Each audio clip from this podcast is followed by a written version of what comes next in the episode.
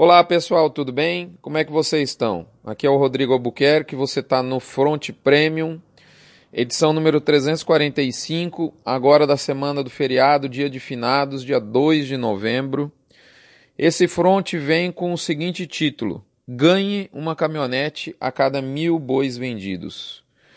Pessoal, como você sabe, esse front chega até você no oferecimento de MSD, Saúde Animal, Fibro, Conan com a sua linha Aglomerax, suplemento específico para a época das águas, Boitel da Agropecuária Grande Lago, Vacinar com seu suplemento Bifet, suplemento energético para bovinos em confinamento e para vacas em reprodução, e Frigorífico Minerva.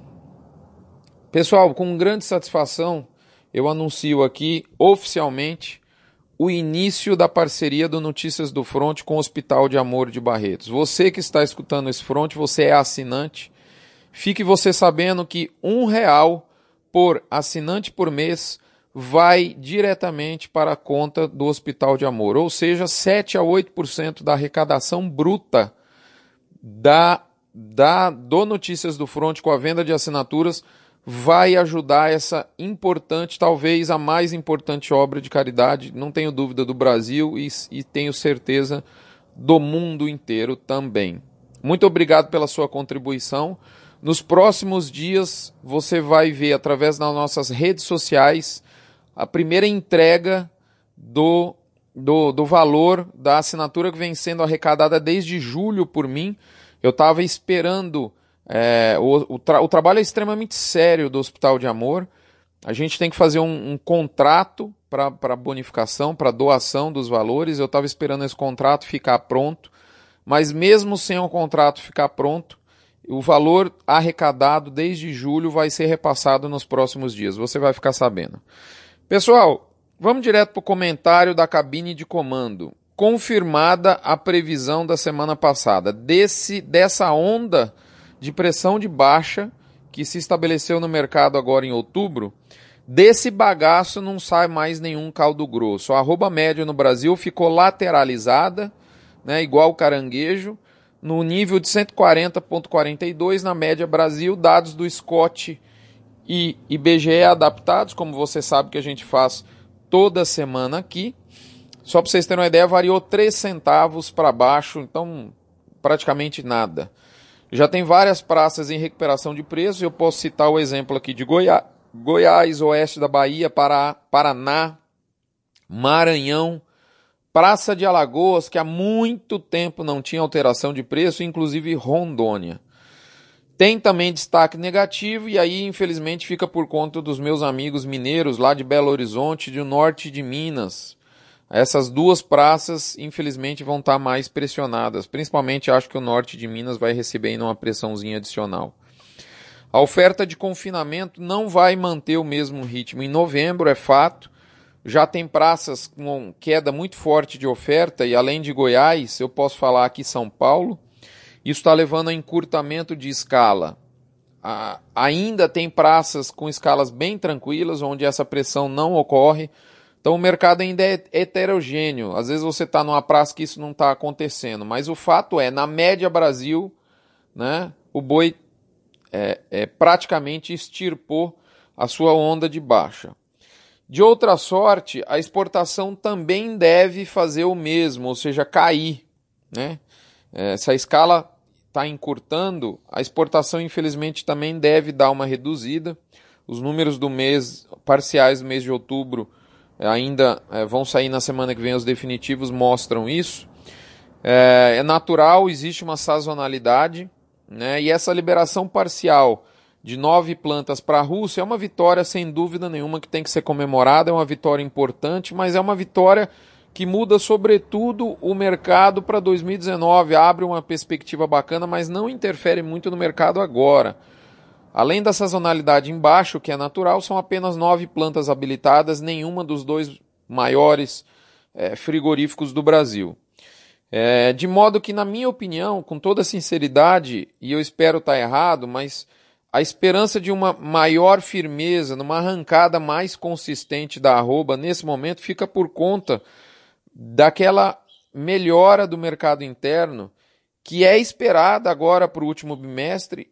Bimestre ela sempre ocorre, principalmente com a chegada do 13 terceiro, a turma come um bifinho a mais, né? Isso deve ocorrer.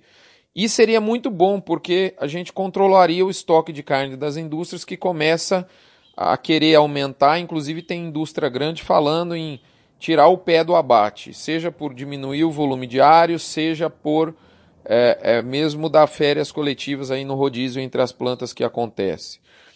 Muito bem. O fato é que, é, colocando tudo isso no liquidificador, o caldo sai sinalizando para a gente que recuperações mais importantes da arroba só devem ocorrer se essa oferta, que é menor agora no curtíssimo prazo, em novembro, encontrar um consumo melhor de carne no mercado interno. Ok? Portanto, segue o jogo. Tomara que eu esteja errado e a arroba começa a explodir de preço. Mas, sinceramente, é, é, não é exatamente em nível Brasil o que deve ocorrer. Lógico, você pega Goiás, onde foi muito pressionado o mercado nas últimas semanas, é possível ter uma reação mais forte, sim. Muito bem, recadinho da mãe de Iná. Depois de enveredar para o desconhecido mundo eleitoral, e cá entre nós ela acertou, antecipou o resultado da eleição, ela agora retorna para a praia de costume, prevendo que, se você trata o seu pasto como lavoura, esses pastos em várias regiões do Brasil já estão te apertando, pedindo urgentemente mais gado. É ou não é verdade? Hã? Muito bem, bife radar uma pivotagem radical no Bife Radar nessa semana e muito bacana. É, essa pivotagem, ou seja, essa mudança de, de rumo, ela é no sentido da recuperação de preço, que agora é o percentil de maior probabilidade, 40% para ser mais exato, seguido de perto da estabilidade com 30%, e agora sim a redução de valor em nível Brasil cai para apenas 25%. Na hora do quilo, eu cito para você duas frases que eu gosto muito, eu uso muito em palestras. Essa semana mesmo eu falei várias vezes. São duas frases do William Edwards Deming, que é um professor estatístico, um cara americano, norte-americano, que ajudou muito empresas dos Estados Unidos e mesmo do Japão a alcançarem altíssimos níveis do, de, de qualidade ele é tido como de fato o pai da qualidade, inclusive da indústria automobilística japonesa. Se você tem um carro Toyota, uh, o padrão de qualidade da Toyota vem muito em função desse cidadão aqui. E ele falava o seguinte, abre aspas, acredito em Deus e na família. Todos os demais me apresentem fatos e dados. Outra frase bem bacana dele, abre aspas, sem dados você é apenas uma pessoa com uma opinião. Vocês vão entender por que, que essas duas frases são muito fortes e tem tudo a ver com notícias do front da semana. Muito bem, vamos agora para o To Beef or Not To Beef, a nossa reflexão semanal. Eu, particularmente, creio numa antecipação da safra de pasto no médio prazo, agora para esse ano, essa, essa, essa transição 2018-2019. E eu estou dizendo, para ser mais específico, aí um novembro e dezembro no Mato Grosso do Sul e um dezembro e janeiro em Goiás, um pouquinho mais tarde Goiás, por exemplo, com relação ao Mato Grosso do Sul, Mato Grosso mais no alinhamento de Goiás, Tocantins mais no alinhamento de Goiás, né? Minas Gerais aí sim um pouco mais antecipado. Então, de toda forma, salvo essas devidas ponderações de tempo, que são características é, climáticas da, da, das várias regiões produtoras no Brasil, o que a gente entende é que exista sim uma antecipação de oferta de animais gordos a pasto. Óbvio, como de novo reforçando, no seu devido tempo. Em função disso, talvez o cenário mais provável de preços para uma arroba nos próximos meses seria uma estabilidade com viés positivo. E a intensidade desse viés positivo justamente vai ser definida pelo comportamento do consumo do mercado interno em relação ao, ao atacado da carne bovina. Principalmente no último bimestre agora, esse mês que está abrindo, mês que vem, em dezembro. A princípio, esse viés positivo deve ser leve, porque ele vem carregado pelo motor da oferta menor de confinamento, mas eu não me surpreenderia se ele fosse um pouquinho mais intenso caso a euforia pós-eleição se concretize em efeitos práticos no curto prazo, que não é tão fácil. E aí essa demanda da carne vindo potencializar. A demanda da carne melhor, encontrando uma oferta menor, aí sim a gente tem uma recuperação de preço mais consistente. Ok? É isso que a gente está esperando. Enfim, vamos aguardar quem viver verá. Esse é o famoso. Muito bem, agora nós vamos ver para o lado B do boi, né? A última, última sessão aqui do Notícias do Front.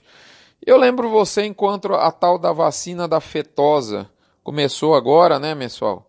Esses próximos dias não tem leilão. Leilão Correia da Costa aqui em Campo Grande, do meu amigo Newton Barbosa, não vai ter leilão nos próximos dias. Está esperando a turma sentar a agulha no bovino, não é isso? Então vai ter uma paradinha técnica, né, nesses, entre aspas, aqui, animadíssimos leilões de reposição que a gente está vendo Brasil afora. Enquanto isso, Bolsonaro começa a agitar o país com as primeiras indicações ministeriais, não é verdade? Enquanto tudo isso vai ocorrendo, eu, eu pergunto para você: vale a pena você investir seu tempo analisando, lendo fronte, tentando entender melhor a gestão de venda? Essa é a pergunta que eu deixo para você. E para responder essa pergunta, né, eu, eu lembro aqui, de acordo inclusive com os ensinamentos aí do, do, do pai da qualidade total, essas duas frases que eu falei para vocês, né, nós vamos lá a fatos e números. Vamos começar pelos fatos. Em 13 de setembro, vai lá no blog, dá uma olhada, pega o podcast. Podcast do dia 13 de setembro. Há um mês e meio atrás eu disse exatamente isso. Abre aspas. Vou ler aqui para vocês o que foi falado para vocês. Tem praça com entrada de ar, ou seja, mesmo pagando para cima, não aparece o bovino. Exemplo, Tocantins. Nenhuma praça tem redução de preço no Brasil, até mesmo as que não subiram preço são poucas. Se você vendeu no mercado físico ou travou boi nessa semana, isso era 13 de setembro, pessoal, você fez isso numa das mais raras de se ver. Parabéns. Enfim, tudo dá pinta que o boi ainda vai mais e a nova meta parece ser 155 em São Paulo, 150 nas praças ao redor e 145 nas praças mais distantes. E logo em seguida eu ainda disse, abre aspas, a cura dos preços altos são os preços altos. Portanto, oferte, oferte devagar. Põe amor no seu coração, como disse uma vez o Rogério Goulart. Aproveita devagarinho a onda da alta, fazendo média para cima. A restrição de oferta ajuda muito o mercado, mas tudo tem um limite. Essa restrição não pode descrençar, falando português bem claro, né? o comprador de boi. É igual ao ganho compensatório. A restrição alimentar turbina o ganho de peso de um garrote, no retorno desse garrote é uma boa alimentação. Mas se a restrição for excessiva, ela mata esse boi, esse garrote. O remédio vira veneno. Dúvida? Lembra disso? Vai lá e consulta o blog. Lá no blog tem o link para você ver. Muito bem, o que, que houve de fato? Primeiro, vamos agora então, esse é o fato, né? Eu queria relembrar o que eu previ para você. Agora vamos ao que de fato aconteceu. O boi, primeira coisa, o boi realmente atingiu aqueles valores que eu citei. Foi realmente aquela trinca de preços, 155, 150 e 145, por exemplo, 155 São Paulo, 150 Goiás, 145 Rondônia. Essa trinca de preços foi realmente a máxima vista no mercado do boi gordo. Bingo para quem vendeu. Segunda coisa, quem fez o termo naquela semana que eu recomendei ou usou a BMF, matou um boi agora no final de outubro, usufruindo desse preço de 153 e viu a média dos últimos cinco indicadores, que é a forma como o mercado de outubro é liquidado, fechando em 147,16. Então, em outras palavras, 153 de trava menos 147,16. Se eu não errei na conta, deu R$ 5,84 por arroba que você salvou. Ou seja, meu amigo, 5,84 num boi de 22 arrobas, nós estamos falando de R$ 128,48 salvos de faturamento num boi, meu amigo. É muita coisa. Em mil animais, nós estamos falando de aproximadamente 129 mil reais e dá para comprar uma caminhonete. Não é aquela top, top, mas dá para comprar uma caminhonete. Você sabe disso, né? Dá, dá para comprar uma Nissan, dá para comprar uma Ranger. É, eu até não sei o seu gosto por caminhonete, mas se você não quiser comprar essa caminhonete, você pode comprar mais ou menos uns 100 bezerros e aí eu acho que a gente chega num acordo bom, né? 100 bezerrinhos a mais. Te interessa isso ou não? Pessoal, isso me fez lembrar da história de um cara, um cara chamado Miguel Kriegsner. Esse cara nem é brasileiro e ele é fundador do Boticário. Boticário, aquela empresa de, de, de, de trem para passar na pele que a sua mulher gosta, né? Muito bem. No início da Boticário, há mais de três décadas atrás, esse cara tinha uma única loja e ele produzia os cremes que ele vendia, que ele mesmo fabricava, você sabe como? Ele punha os ingredientes numa batedeira de bolo da casa dele, batedeira de cozinha, batedeira mesmo de bolo de cozinha. Porque e ele fazia isso, ele mesmo fazia no fundo da loja, ele não tinha dinheiro para comprar uma batedeira industrial, uma batedeira indicada inclusive para mistura de produtos cosméticos. Essa era a linha de produção dele. Deu, deu, dá, dá para fazer algum paralelo com o Bolsonaro ontem fazendo uma coletiva de imprensa com os com os, os microfones da imprensa apoiados numa prancha, é mais ou menos isso, pessoal. Tanto o Bolsonaro quanto o Miguel, hoje, é, eles improvisaram. Eles não tinham a condição ideal. A verdade é essa. Hoje o Boticário é a maior rede de franquias do Brasil. Tem mais de 3.700 lojas, um faturamento da ordem de 163 bi meu amigo, não é milhões, não é bi, começa com B de bola. Bilhões de reais. E você sabe o que, que ele fez quando ele não tinha condição de ideal? Simplesmente entrou para jogar com o que ele tinha em mãos. Né? A condição ideal para ele, que investiu um valor muito pequeno, muito menor que, a que um valor necessário para comprar um carro popular, né? Ele não tinha condição ideal para comprar uma batedeira industrial para fazer os primeiros cremes. Ele pegou a batedeira de bolo da mulher dele, levou lá para o fundo da, da primeira loja e ele mesmo fez isso. Né? Ele teve atitude, ele ligou a batedeira, pessoal. Por vezes, qual que é o ensinamento de tudo isso, gente? Ah, Rodrigo, eu não sei mexer em bolsa direito, eu não sei, o indicador parece que tem problema. Só que por vezes no mundo dos negócios e até na nossa vida pessoal, a gente fica aguardando ter a solução ideal para a gente. A gente fica aguardando a solução ideal chegar para a gente começar a jogar, né? E é um, um ledo engano. O que vale mesmo é a atitude que a gente tem e não a gente ficar exatamente esperando ter a melhor condição para fazer alguma coisa, gente. Na comercialização de gado é, é a mesma coisa. Então alguém aí pode dizer: ah, Rodrigo, mas o indicador tem problema, a bolsa é pequena, blá, blá, blá, blá, blá, blá. Eu sei disso. O indicador precisa evoluir.